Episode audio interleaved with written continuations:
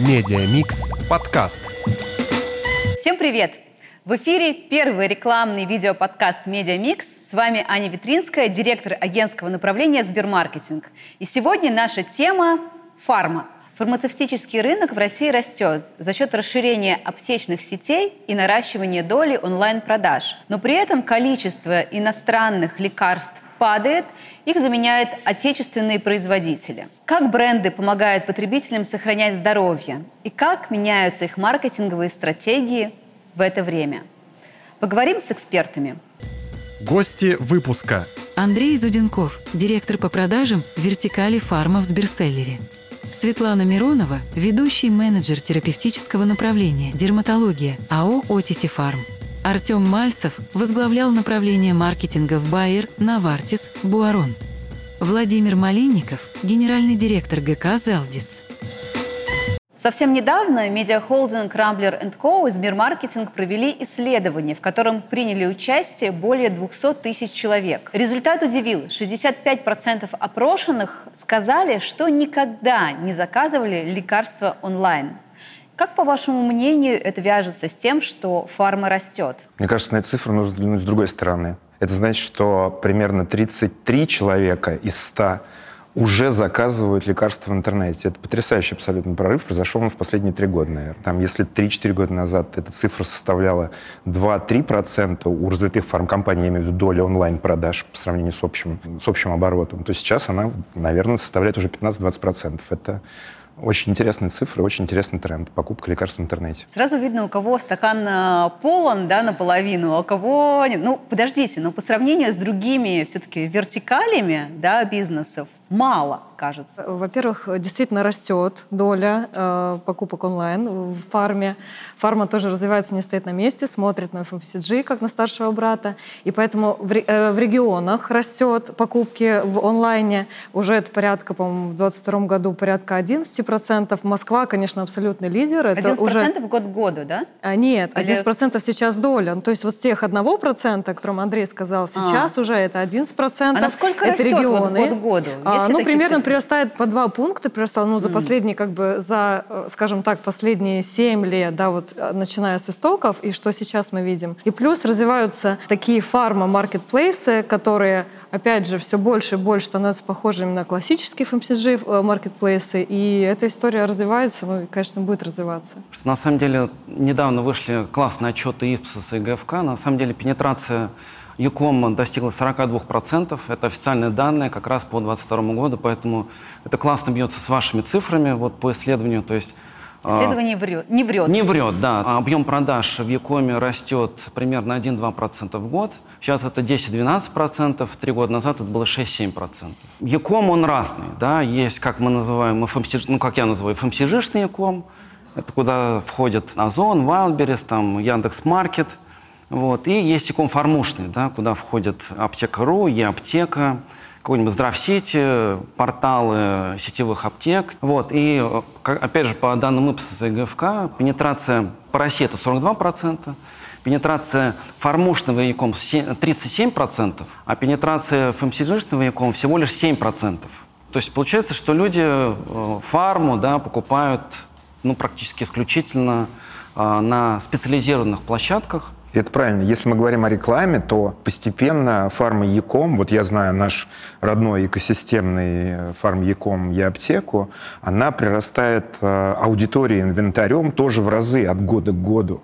И сейчас уже на них можно смотреть э, рекламодателям, да, вот коллегам из фармацевтических компаний, не только как на площадку для Яком продвижения, то есть, собственно, для продаж, но и для площадку, как, как на площадку для медийной рекламы. Десятки, десятки и еще десятки миллионов людей ежемесячно приходят на эти площадки. У них очень высокая аффинитивность, то есть на этих площадках скапливаются люди, которые интересуются фармацевтическими препаратами, БАДами, да. У них есть, более того, мотивация купить. Это такое два в одном, да, то есть как бы и, и как бы работа рекламная на верхнем уровне воронки, да, то есть на, на знание, на top of mind, и в то же самое время э, там, очевидный бонус, да, если это тратится маркетинговые бюджеты, это импакт на, на продажи непосредственно. И это вообще тренд. Сейчас приходят именно за рекламой, а не за якомом на яком. Другой вопрос, что с одной стороны позволяет, это позволяет все простраивать вот эти самые воронки, да, вот с самого верха до самого низа и, и смотреть эффективность, пытаться оценить. Тут тоже все не так просто, да, потому что, безусловно, большая часть тех, кто посещает э, ЕКОМ площадки с препаратами, делает это в том числе для того, чтобы сделать некую аналитику на простеньком уровне Цен? и понять цены, конечно. Это, скажем так, проблема для э, брендов-лидеров, э, для брендов-оригинаторов, да, потому что там начинает расти история более дешевых продуктов и так далее. Но вот э, то, о чем сказал Андрей, как площадка для продвижения, контентная история, все больше и больше это все развивается. И здорово, что есть конкуренция между ЯКОМ-площадками фармацевтическими, да, потому что друг друга они развивают, и для нас это возможность э, собирать аудиторию, таргетироваться, ну и опять же делать какую-то аналитику. Вообще вот эта цифра 1,6 да, по итогам 2022 года, она такая разогревочная. То есть это не потенциал, это даже там не середина. Э, сейчас вы знаете, что можно доставлять только OTC-препараты, а RX нет. А с этого года пошел эксперимент по доставке RX, и как только он пройдет свой этап, со следующего года разрешат доставку RX, они занимают 50% в корзине покупок, то доля с 11,6 прыгнет до 20 с лишним. Аптечные маркетплейсы, они сейчас немножко теряют свою долю, развиваются аптечные э, интернет-аптеки аптечных сетей. Так получилось, что игроки рынка, такие как Озон, Wildberries или аптечные интеграторы типа Аптека.ру, они раньше стартовали, они более технологичные – и, конечно же, ресурс, с учетом их ресурсов, они заняли свою нишу. Сейчас аптечные сети, каждый создал свою интернет-аптеку, и они забирают свой рынок. Кстати, в результатах вашего исследования, я тоже посмотрел, написано, что люди предпочитают покупать в интернете на аптечных маркетплейсах по сравнению с обычными, с обычными e-комами. По ну, ну, по пенетрации, собственно, да, видим, да, да, да, по да. выбору площадок. Нет, вы правильно сказали, я с вами совершенно согласен. Я читал тоже, так сказать, э, эти исследования, наши исследования говорят том же самом. все туда, там, заказываешь э, товары для дома, да еще и витамины. Знаете, Ань, я сомневаюсь, что вы будете, когда заказывать, дай бог, чтобы не заболели, заказываете какой-то продукт, ну, лекарство, и будете вместе с этим еще добирать что-то. Ищите себе какой-нибудь антибиотик, и тут же, давай еще себе шампунь закажу, стиральный порошок до кучи. Я же заказываю, у меня же сейчас день заказа, я давайте еще заказываю. Нет, конечно. Лекарство тот продукт, который люди ждать не будут. А отличительная особенность от а, маркетплейсовских товаров в том, что если ты заболел, тебе лекарство нужно прямо сейчас. Вот прямо сейчас, с доставкой через 20 минут, через полчаса. Не секрет, что сейчас 50% всего населения, включая присутствующих здесь, занимаются самолечением, а то и больше. Не пойду к врачу, пойду сразу в аптеку, там мне что-нибудь насоветуют. Чаще всего они доверяют э, первостольнику, то есть провизору или фармацевту, приходят, и тот дает им те, так называемую терапевтическую линейку. К одному продукту Э, у нас это называется допродажа в аптечном сегменте. А, на самом деле это очень верно, потому что нельзя для лечения брать только один продукт. К антибиотику нужно брать пробиотик и так далее. Аптечные сети в своих интернет-аптеках доделают вот то, что делают у них сейчас на первом столе. Первый стол – это прикассовая зона в аптеке. Ну, они, безусловно, лучше управляют этим бизнесом, понимают. И плюс еще все-таки такое, да, вот степень доверия аптеки, это их продукт аптечный, контрафакт, еще что-то. Ну, вот, вот э, та история, которая все равно преследует крупные маркетплейсы, ну, потому что слишком огромный ассортимент. И вопрос, э, где они берут препараты, что это, все равно эта проблема на самом деле существует. Да, и чем более да. известны бренды, тем, скажем так, больше вероятность. Конечно, с маркировкой лекпрепаратов это все меняется в лучшую сторону, но все же вот сам, само где-то на подкорке уже записано, что вот э, аптека это то место, ну, соответственно, аптечные маркетплейсы, где я э, выбираю для себя лекарственные препараты. И с врачами также происходит ведь, Светлана. Если э, говорить вот там про нас, мы к кому ходим, да? Один раз попали к какому-то врачу, специалисту, мы ему доверяем, мы к нему ходим. И к первостольникам то же самое. Я думаю, что вот отечественные сети, вот ту коммуникацию, которая есть между первостольником и покупателем, перенесут в онлайн. И когда они это Уже сделают... перенесли. Первостольник в онлайне – это главная страница фармякома по сути да, дела. Да. То есть это первый стол фармяком. Человек приходит, именно поэтому все монетизировано. За счет да? этого, за счет этого они будут забирать себе долю. Позвольте полемизировать, да? Вот, э, есть такие исследования, Ipsos делает э, при формат Q-MediaQ, Медикью – это исследование врачей, и как врачи выписывают тебя. Фармакью меряет, соответственно, примерно то же самое, только с точки зрения фармацевтов и первостольников. Ну, вот последние уже годы не только я, там, а мои коллеги из других компаний перестали закупать это исследование. Ну, для меня провизор стал простым логистом, да, логистом, проводником тех акций, товаров дня, СТМов, ОСТМов, и он тебе прежде всего предложит то, что идет в его бонус прежде всего. Вот то исследование, о котором мы сейчас вначале поговорили, мы с коллегами успели посмотреть, говорит о том, что люди не доверяют рекомендациям фармаколога. То есть там какая-то незначительная цифра. Если, простите, фармацевта, да, ну, по сути, продавца, все правильно вы сказали. И вот это исследование, которое было проведено на медиахолдинге Рамберку, оно говорит о том, что там до 10%, меньше, чем 10% последуют э, рекомендации фармацевта и что-то докупят. Просто первостольник не может объяснить, почему. Когда вы заболеете, не дай бог, и придете в аптеку, и вам первостольник, как вы говорите, даст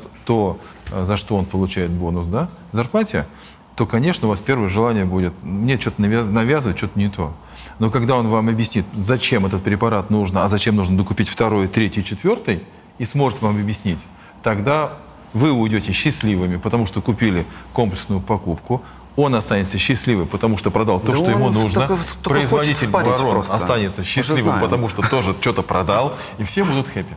Подождите, ну а продажа. в интернет-аптеках это будет AI, ну или сейчас, да, нейросетки, Нет, которые это впаривают. Я согласен, как бы, Нет, что ну, это правильно. Да? Ну, это просто зависит, да, профессионализм. Чувствуешь какой-то подвох, профессионализм да? у провизора, просто как он это преподнесет. Но тут, на самом деле, тоже такой дискутабельный вопрос насчет того, что сильно, только сколько, говоришь, 10%? Ну, меньше 10%, да, отвечают ну, вот, на вопрос, докупите ли вы что-то по рекомендации Например, те исследования, которые мы проводим в категориях свои, да, marketing research, которые мы конкретно фокус-группы и уже глубоко спрашиваем и копаем, а что, а где, почему, конечно, выборка значительно меньше, но тем не менее, как некий срез. Как это не парадоксально, несмотря на то, что Люди прекрасно понимают многие коммерческую подоплеку, такой уровень доверия, что грамотный провизор может даже э, в какую-то сторону несколько скорректировать назначение врача. Это происходит реже, но какой-то аналог предложить, еще что-то. А до продажи это вообще для некоторых э, успешных аптечных сетей, но они могут так продать, что действительно человек уйдет просто в эйфории полнейшей и, не знаю, посоветует еще всему подъезду, дому ходить сюда. Это круто. И вот действительно, если эта модель перейдет, перекочует очень правильно, уже начала э, в онлайн, конечно, это будет просто Мы повышать получаем корзину. Вот то, что да, сказали про да. логистическую функцию исключительно, как, как ну, вы сказали, логистическая, да? да, у многих, но это опять же, это Кавычков. персональный факт. Кавычков, да. конечно. Если человек, ну, не готов, у него нет мотивации за первым столом, но и он действительно, что хотите, выбирайте, вон там полка, я ничего не знаю, да, там, что вам посоветовал врач. Мир не бинарный, в общем. Конечно. И не называйте называйте, пожалуйста, фармацевтов продавцами и провизоров тоже.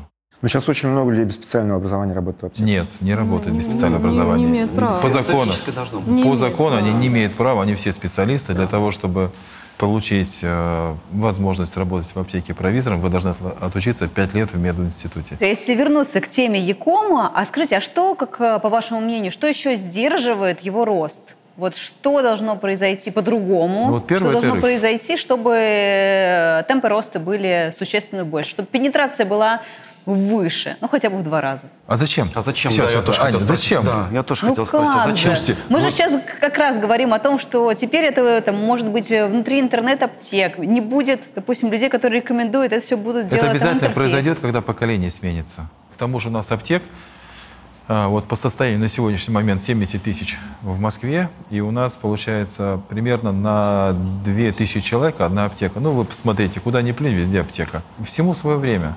Если продукт э, будет... Вот сейчас, когда ИРХ запустит, доля вырастет там процентов до 25, скорее всего, в этот момент, и дальше она уже полномерно будет расти. Там не будет вот таких вот скачков. Для меня парадокс. Я в очередной раз, вот э, последние данные Альфа посмотрел, вот недавно пришла Альфарма, да, вот по количеству аптек э, офлайновских э, в России. 74 700 аптек, Каменные аптеки. Да. Вот. И еще, а, более, еще, более того, плюс 4% к прошлому году. Несмотря на развитие Якома, в чем здесь Значительная доля э, Яком продаж осуществляется не с доставкой э, потребителю, а с доставкой в ближайшую аптеку. Вот, поэтому аптеки пока нужны. Вот. Это связано в том числе, например, с доставкой RX. Что такое RX? А, RX? RX — это рецептурное лекарственное средство, которое сейчас нельзя доставлять, нельзя рекламировать. Вот с недавних пор прошла, точнее, недавно прошла информация, что такой эксперимент будет ставиться. Я согласен с коллегой, он абсолютно правильно сказал. Это прорыв очень серьезный в индустрии фармацевтической. И в нашей работе тоже, потому что как бы, мы так или иначе связаны с Якомом, да, я имею в виду в рамках системы Сбермы, э, имеем такой Яком, фарм-Яком, и как бы они будут прирастать за счет этого. Когда будет э- этот эксперимент Ну, он запущен? пошел уже в Вот Сбер, уже, пошел да. и в Москве с этого года. Сейчас это только OTC препараты. Это Без рецептурки. Без рец- OTC это безрецептурный. А когда этот эксперимент пройдет, это связано с, электро- с электронной формой рецепта. И для, а для этого нужен рецепт, чтобы он прошел электронно от врача до аптеки. И есть э, два пилотных региона, на которых это все обкатывается. В России есть фантастический феномен. У нас очень сложная система маркировки лекарственных средств, вот с недавних пор введенная. Существует законодательство о невозможности покупки э, в рецептурных. При этом в любой практически аптеке вам продадут почти любой препарат рецептурный, без рецепта. Но, почти. но- но- Ну, почти. да. Простые. Я сказал почти. Э, Я сказал ну, почти. Но бу- антибиотики, например, продадут. Тут Не продадут, скорее всего, антидепрессант. При этом э, как бы очень сильно затянуто законодательство в отношении рекламы рецептурных средств, что вот я, например, считаю несправедливым, потому что для части населения, для той части населения, для которой недоступна в полном объеме квалифицированная медицинская помощь узкоспециализированных медицинских специалистов, врачей, да, вот, им реклама может просто принести информацию о том, что вот то, что у них, это в принципе лечится. Несмотря на то, что вот мы представители фармкомпаний, но здесь тоже все-таки этический момент, э, он существует по поводу рекламы рецептурной. Да, и здесь спорный момент. Андрей, вы говорите, У что первостольник продает то, за что заплатил производитель бонус компания. Мы все это Теп- знаем. Теперь при этом вы говорите, а пускай RX рекламируется на телевизоре, это не то же Я самое? считаю, что RX должен продаваться по рецепту, но и, и- и население должно информировать. Так это то же самое, я тот очень же часто бюджет. сталкиваюсь с ситуацией, когда есть какое-то прорывное лекарство, вот, и просто об этом никто не знает.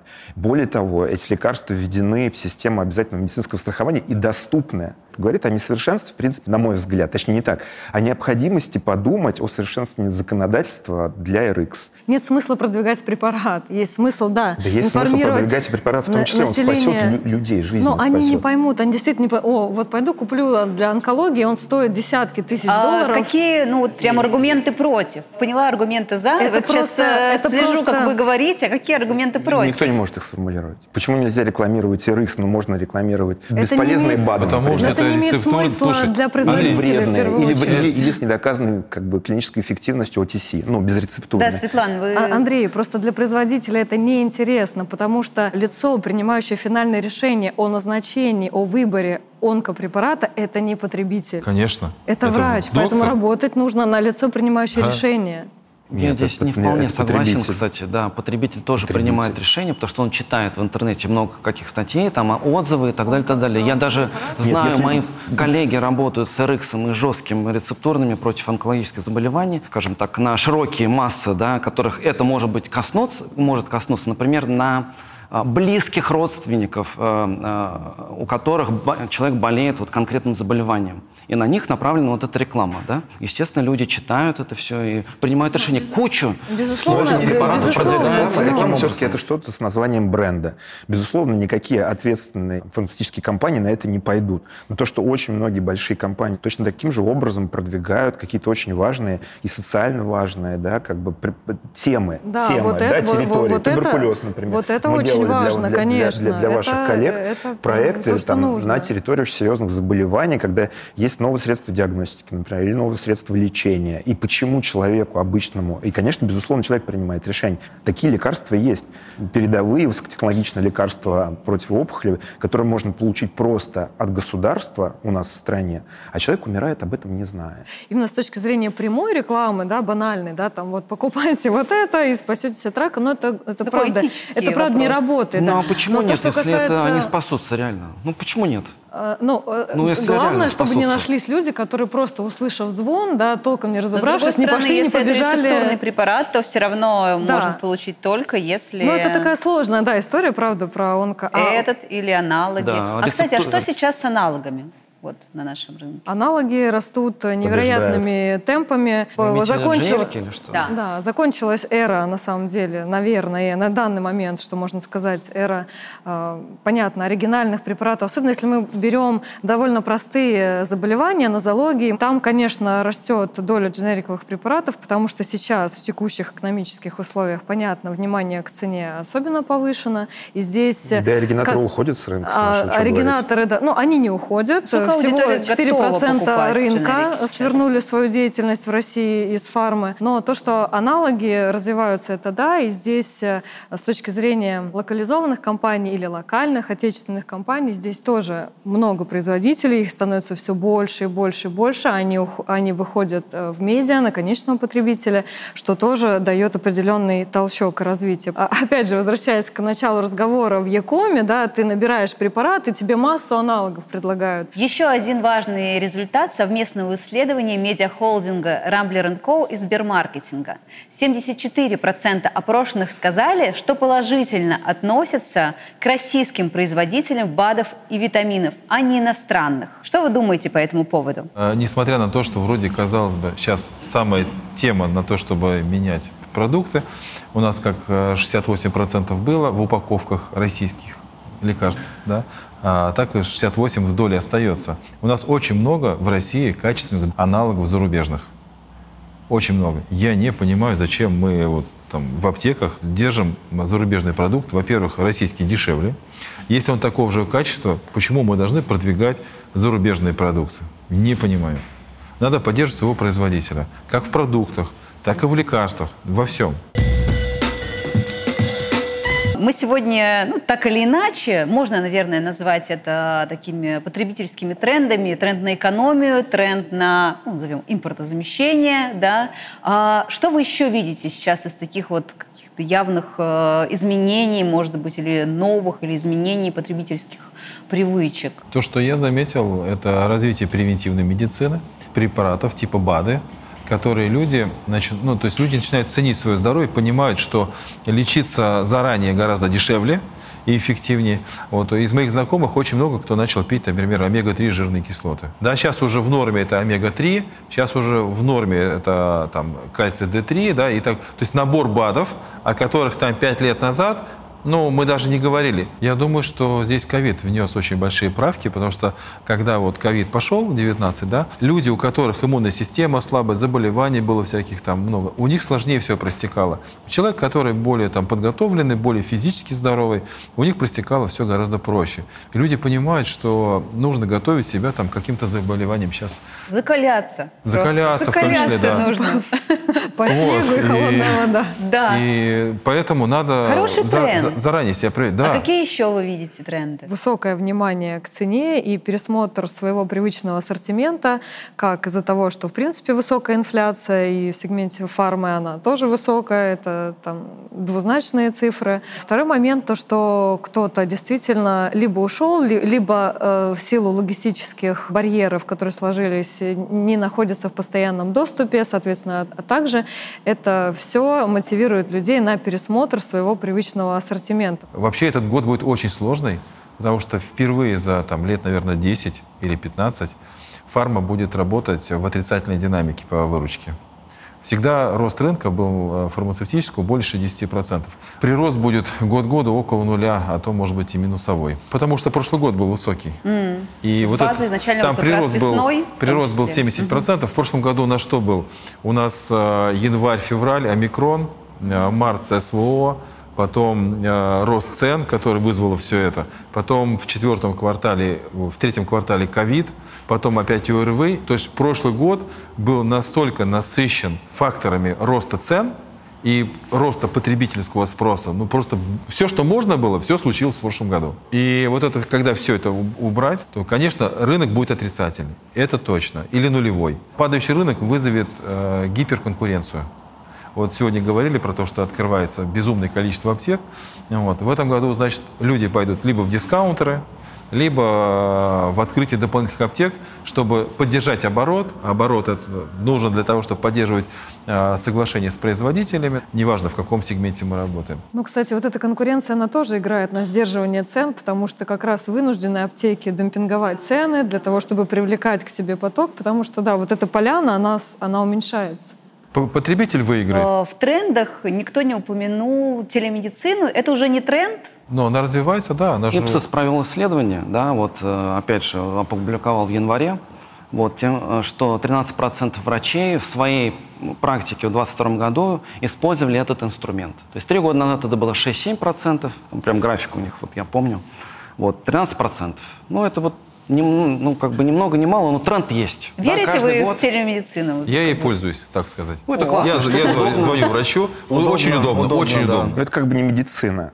Так, если по-честному говорить, врач не может назначить лекарство конкретное. По Врач не да. имеет права, не имеет права поставить диагнозы. Нет, он может диагноз не обходиться, ставится, да. он может обходиться общими словами. Если есть спрос, надо его удовлетворить. Кто-то хочет ну да, ну, как- заниматься ну телемедициной, да, но мы же, мы, мы же, мы же про честных э, и, Да, да, и- да. и хороших специалистов. Про хорошие, вот. да. Ну вот если быть честным, хорошим врачом, то, ну и честные, хорошие врачи говорят, что телемедицина — это такое, ну как бы, не диагнозы, повторюсь, самое главное, да, в медицине диагноз и лечение. Ни диагноза, ни лечения. Ну, это просто поговорить. И, и плюс, если говорить с точки зрения, опять же, производителя, как производитель смотрит на телемедицину как возможный канал, то здесь много нюансов и тонкостей, потому что закон о рекламе запрещает использование образа врача в рекламе. Эту всю историю сметчить очень-очень трудно. Канал взаимодействия с пациентом у врачей меняется, но с точки зрения производителя особо здесь ничего не меняется. Он не а, может а идея здесь телемедицины поставить очень препарат. хорошая. Вот при нашей огромной стране, а, при а, а, огромном количестве населенных пунктов, не имеющих специализированных ЛПУ, вот эта возможность проконсультироваться с классным специалистом данной области дистанционно, она, мне кажется, должна быть предоставлена. То есть как бы что-то в законодательстве нужно поправить. Ладно, давайте поговорим по рекламу. Говорили. Но с точки зрения изменения рекламы в фарм-рынке в этом году, они, конечно, титанические произошли, потому что импортные компании ушли из видимого поля коммуникации с потребителем, и, соответственно, это сильно исказило э, то, то, что происходит перед лицом простых смертных людей, да, что Ну, кстати, они видят. и, и огромные, огромные поставщики рекламного инвентаря ушли, да, то есть как бы мы все понимаем, о чем идет речь. То есть это ну, буквально там до трети, наверное, всего доступного рекламного инвентаря до в, в, Ну, в да. в период же Да. до. номер один рекомендателем, да, да, да, на да. рекламном рынке. Как бы, а сейчас, вот с одной стороны, меньше стало условно рекламируемой фармы, да, рекламируемых фарм-брендов, но и инвентаря стало меньше. Мы видим в нашей компании в Сберселлере следующие тренды, да, вот как бы мы, мы увидим резкое увеличение биллингов от фармацевтических компаний, вообще рост этого сегмента, как это ни странно, да, как это ни странно, несмотря на то, что огромные Но рост ты Ну, это имеешь в виду, компании, рост да? имеешь в виду доли Я- или я- чего? Я, я- я- я не хочу углубляться в какие-то компании, я просто радуюсь тому, что денег, да, как бы прибыли э, бизнеса стало гораздо больше, чем было в период до, с одной стороны. С другой стороны, конечно, очень жалко, что ушли какие-то как бы фармацевтические компании, которые и фармацевтические бренды, которые позволяли себе красивую рекламу. Сейчас все очень рационально и Очень очень... аскетичная да, реклама, и да. аскетично, да. Никто не делает красивых, интересных спецпроектов, очень мало пиара, очень мало контента. Вот. Но, в общем, биллинги растут. Вот это, правда, удивительно, и я бы хотела посмотреть на эти данные, потому что в, то, в той картине мира, в которой, например, э, мы живем, да, там, я, мои коллеги, знакомые из этой сферы, то, конечно, мы говорим о том, что, безусловно, снизились инвестиции в фармы, и она действительно всегда была номер один, ну, последнее время номер один, занимала позиции с точки зрения ТВ, например, да, но сейчас эта история снизилась, да, появляется все больше и больше российских новых с точки зрения медиа игроков, но они полностью не могут заместить тот объем э, международных компаний, фармкомпаний, которые ушли из из этой, с, с этой территории. Поэтому не, ну, мне, говорю, мне, я мне говорю сложно. про нашу компанию, Да. я говорю про нашу Да. компанию, я не говорю про рынок вообще. Ну вот да, и видимо, здесь бы, разница Да, есть. и коллеги, может быть, Значит, у поправят, вас да. есть классные привлекательные инструменты, которые заманивают фарму чем-то. Ну да, у нас экспертиза, Вот у нас расскажите. инструменты. Слушайте, ну видео в первую очередь, да, если говорить о фарме, фарм очень любит видеоинвентарь. Потом фарм любит экспертизу, особенно узконаправленная фарма, да, то есть как бы вот эта медийная реклама просто как бы с очень широкой целевой аудиторией, наверное, время постепенно уходит, хотя зря, ну, на мой взгляд, зря. Вот Но все, все больше и все больше, мы больше каких-то вещей, да, мы- мы, каких-то вещей делаем кастомно. Мы, подрядчики ваши, да, как бы мы видим не узкий спектр каких-то, да, брендов или, или там, да, вот, а мы видим вообще все фармацевтические препараты, которые так или иначе на рынке есть, да, и которые так или иначе рекламируют. кругозор заодно да, для да, себя. да, да, да, это, это очень интересная область работы. Ну, И- то и неизбежно связанный вопрос про эффективность тогда этих рекламных кампаний. Сейчас много выходит э, российских да, игроков, я имею в виду фармацевтических, на большую рекламу. Боль как, ну, как маркетолога, да, как и с эстетической точки зрения. Вот, это качество рекламы, которое сейчас вот выходит на российский рынок, ну, раз уж мы про фарму говорим, да, фармацевтических компаний. Да, вот. Я называю такие, этот видеоряд PowerPoint, Power, PowerPointовские презентации, да, анимированные. У меня есть прекрасный пример, например, там э, ролика Крихина, например, да, по Аквадотриму. Прекрасный ролик, полноценный, да. Уверен, что он драйвит продажи. Видно, что как люди вложились, и не только костами, да, вот там сколько стоит 15-17 миллионов рублей, да, но и качество. Там есть демо нормальный, есть сюжет, и я смотрю на ролики некоторых компаний, когда у тебя упаковка крутится, да, появляются, э, извините, просто какие-то клеймы, которые просто написаны там. То есть, Такой вопрос прям ребром. Креатив в фарме важен или нет? ну, конечно, важен, безусловно, и э, он является продолжением того, что бренд хочет о тебе сказать. Все стало настолько просто с точки зрения, ну, простецкий. Знаете, как Эйнштейн говорил, давайте э, делать, скажем, просто, но не проще. Вот сейчас э, это настолько упростилось, да, вот покупай все. Покупай все. Вот. А где вот это superiority, да, который в фарме так классно все драйвит? Где рост доли рынка не за счет э, ухода-прихода конкурентов, а за счет отъедания у прямых конкурентов. Вот где вот это superiority, ну, это superiority benefit вот этот, да, Ну, это, который... это же прямое следствие, понятно, снижения конкуренции. Это зачем? Да, все задаются вопросом, а зачем? Ведь так тоже можно, потому что осталось было 10, стало 5. Важный фактор цена, поэтому очень важно сказать, что самый доступный по цене. Но соглашусь абсолютно с тем, что эта история краткосрочная. И с каждым годом появляться будет десятки аналогов, которые будут еще дешевле, еще дешевле. Не выстраивается вот та самая любовь к бренду, да, вот та самая лояльность к бренду, которая остается, и ее выстроить, э, скажем так, тем, что э, у меня самая дешевая упаковка, я самый дешевый в категории, ну, это, Всегда это краткосрочная дешевле, история. Да, конечно. потом появится дешевле, это демпинг, и здесь просто битва цен, не битва брендов. Да? Тут маркетинг уже исчезает. Это А я построение этим вот не согласен. Мне кажется, Таких историй кре- креатив не играет никакой роли. Главное — чистота, охват, попадание в целевую аудиторию.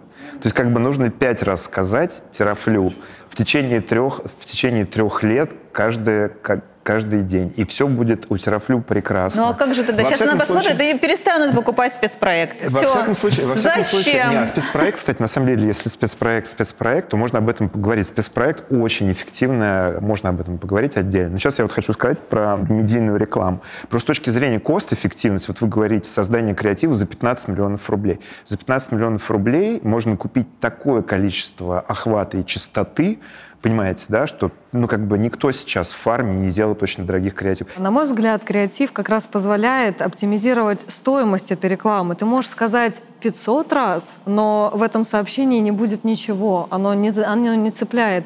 А можно сказать э, 200 раз, и этого будет достаточно. И здесь уже нужно сопоставлять стоимость креатива и стоимость той оптимизации, которую ты можешь сделать на, на, на запоминаемости. Основываясь на своем опыте, не персональном, а наблюдении большого количества рекламных кампаний разных, большого количества креативов, спецпроектов.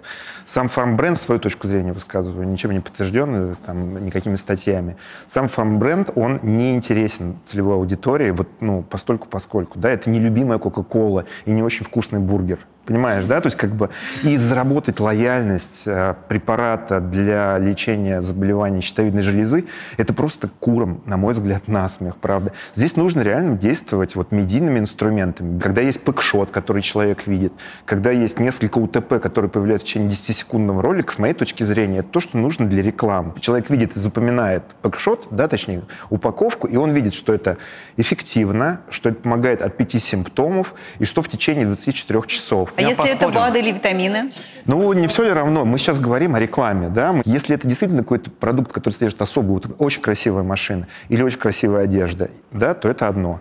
А если это просто таблетка, Ну как же, вот э, мы сегодня говорили про омегу-3, допустим, Моя точка да, вот, которая полно разной, которые ты э, употребляешь на Есть протяжении до- иммуномодуляторы. Я предлагаю классная история. времени. Там братская могила, в хорошем смысле этого слова, конкурентов. Да, начиная там с орбитола, кагацела, ингаверин, э, эргоферон, э, реоферон, э, там вифероны, да, там много-много, целое огромное. Все рекламируются, все. У всех очень большие инвестиции, 200-300 миллионов рублей. Но почему-то у всех разные доли рынка. А, Просто мы здесь, э, насколько я поняла, больше боль и, и, скажем так, э, претензий к тому, к э, визуальной составляющей и как бы к отсутствию какой-то концептуальной идеи, которая может заложена в ролике, и которая может цеплять потребителя, отвечая на какой-то его инсайт. Да, маркетинг в фарме — это, правда, отдельная история, это гораздо сложнее и тяжелее, чем в других категориях. Это не лайфстайл история, абсолютно. И здесь как раз и искусство маркетолога найти тот инсайт, на котором хоть как-то можно эмоционально сыграть, а не показать ну, действительно крутящуюся таблетку. Но в каких-то категориях реально особенно в зависимости от целевой аудитории, чем, скажем так, старшая аудитория, да, ну, тем должно быть проще сообщение, и там, может быть, PowerPoint зайдет на ура, и это будет the best of the best. Но если это активная молодая аудитория, у которой, в принципе, высокие требования к контенту, который она потребляет, вот его зацепить э, вот этой вот, скажем так, фигней нельзя. Ну не можешь ты продать препарат за полторы тысячи рублей, показав ну, всякую ерунду. За 200 рублей, да, хоть вообще реально PowerPoint. А насколько изменились маркетинговые стратегии в фарме относительно прошлого года? В инвестициях это отразилось? Ну, конечно, отразилось, потому что пе- первое, мне кажется, главное слово — это гибкость. Гибкость э, планирования и очень короткие, скажем так, горизонты планирования и постоянная оценка, оценка, оценка. Поэтому А на какие вы- показатели вы смотрите? Вот прям ключевые какие-то основные. А, ну, пе- первое, на что смотрим, это, конечно, то, что мы видим с точки зрения продаж, которые мы получаем, и с точки зрения доли рынка, что происходит. Еще нужно правильно а, попытаться понять и отследить конверсию медийных вложений, да, вложений всё. в другие драйверы продаж. И здесь постоянно а, происходит такая а, глубокая и комплексная аналитика для того, чтобы принять решение, а, в какой из драйверов продаж и бизнеса мы сейчас готовы вкладываться и где это дает э, большую отдачу. Ну, продажи в первую очередь. Сейчас надо изучить э, конкурентов и изучить изменения э, в потребностях твоих клиентов. Ну, если у нас там э, B2B, да, как производители, вот, мы поставляем в аптечные сети, а у них очень сильно за год поменялись не то что даже потребности, а проблематика. Начали более глубоко смотреть на товарный запас. Идет конкуренция не только сетей между собой, аптек между собой, но и конкуренция продукта в аптеке. Каждый год появляется какое-то огромное количество не только аптек, но и лекарственных препаратов. С кем мы с производителем не общаемся, один выпускает 30 новинок, другой 40 новинок, четвертый 50 новинок. И все вот это надо вместить в аптечное учреждение. Я когда смотрел отчет ДСМ, там было 70 тысяч разных э, наименований, которые продаются сейчас в аптеках, в разных аптеках, то есть уникальных 70 тысяч там и косметика, БАДы, лекарства и так далее. Идет в э, головах там у маркетологов аптечных сетей тоже изменение своей, своей маркетинг стратегии. И мы должны под них подстроиться. И здесь со Светланой соглашусь, мы должны быть очень гибкие. Мы должны считывать очень хорошо изменения их потребностей. На самом деле, по каждому каналу коммуникации сейчас вот э, делаются там вот эти воронки, да, начиная от awareness, заканчивая перформанс-индикаторами. Вот, по каждому каналу, повторюсь, даже маломальски там значимому, да. Вот, поэтому это вот одна из особенностей, ну, то, что во, во что мы все, наверное, да, все вот инвестируем свое много времени, потому что понять, где у тебя отдача будет больше, именно И по это не продажам. простая задача Это всегда, задачка да. со звездочкой, да, вот. э, Что из инструментов аналитики вы используете? Какие-то внутренние эконометрические модели? Это постклик, поствью? Это вот что? Ну вот в этом, кстати, одна из, э, ну, на мой взгляд, болей э, производителя. То есть бренд-менеджер вообще маркетинг, он не обязан знать все, да? Он не обязан быть вообще везде профессионал. Для этого он нанимает агентство. Задачка со звездочкой. Да, агентство привлекает там каких-то экспертов и так далее, и так далее, чтобы ему помогали, в принципе, сделать анализ, а бренд уже сделает, ну, глобальный вывод, что нужно сделать, да. Поэтому составление, вот на мой взгляд, э, вот этих э, воронок по каждому каналу коммуникации. Сути, такая это- приборная панель для да, вас, то есть ты, точно. э, даже, ну, у нас есть стандартный канал коммуникации, типа телека, там, э, outdoor, indoor, вот это большие такие. А в диджитале там же этих каналов там сотни. Роль блогеров, да, как вот продвигать. Эффективно, неэффективно. Да черт его знает, да? Кстати, исследование, которое провел, провел медиахолдинг Рамблер и Ко, оно имеет вопрос, доверяете ли, доверяете вы блогерам. Так, и конечно. блогерам, и блогерам не очень доверяют. Как это ни странно, наша Не аудитория очень? не очень. Поэтому То есть вот меньше, меньше, по-моему, 25% Опять людей. же, это overall или по, по сегментам? Или, то, или в- Да, там с было- точки там зрения было три лекарств? Тут вопрос, кто скажет, Бузова да, или да. там э, Ира- Ну, Ирина Понарошку. в- в общем, Да? Нет, нас да. интересует именно по Ну, вот- категории. Это вот это вопрос, интересно да, вот как строить, как попасть на этого блога, который тебя будет... Вот, короче, все эти, вот эта экспертиза, к сожалению, э, мои вот коллеги в агентствах, там, диджитальных, они не могут мне дать сценарий, да. И еще одна история, которую я хотел бы добавить, это, конечно, CRM-системы, которая сейчас очень сильно развивается. В принципе, я очень ратую за это, потому что контакт, да, стоимость контакта низкая, ты можешь сам выстроить все, что ты хочешь, эту экосистему.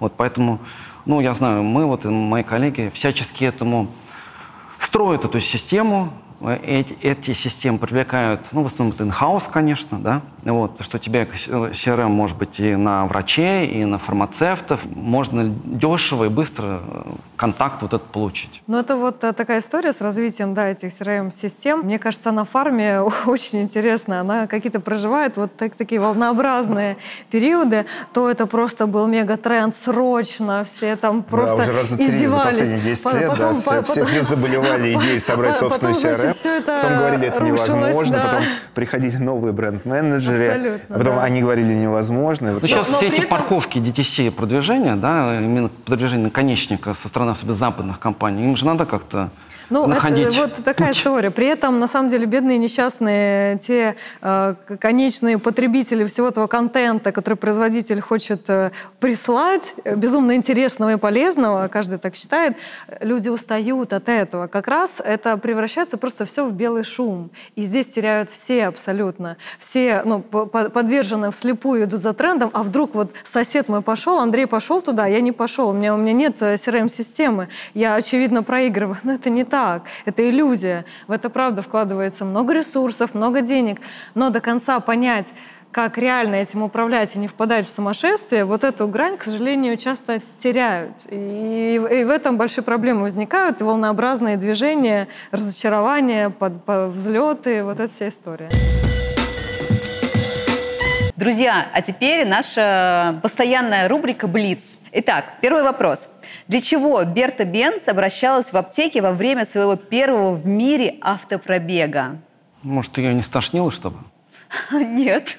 Проще. Ответ на самом деле проще. Спирт, может быть. Э, бензол, который раньше продавался А, только в аптеках. заправлять. 1888 Да, да, точно. год. Представляете?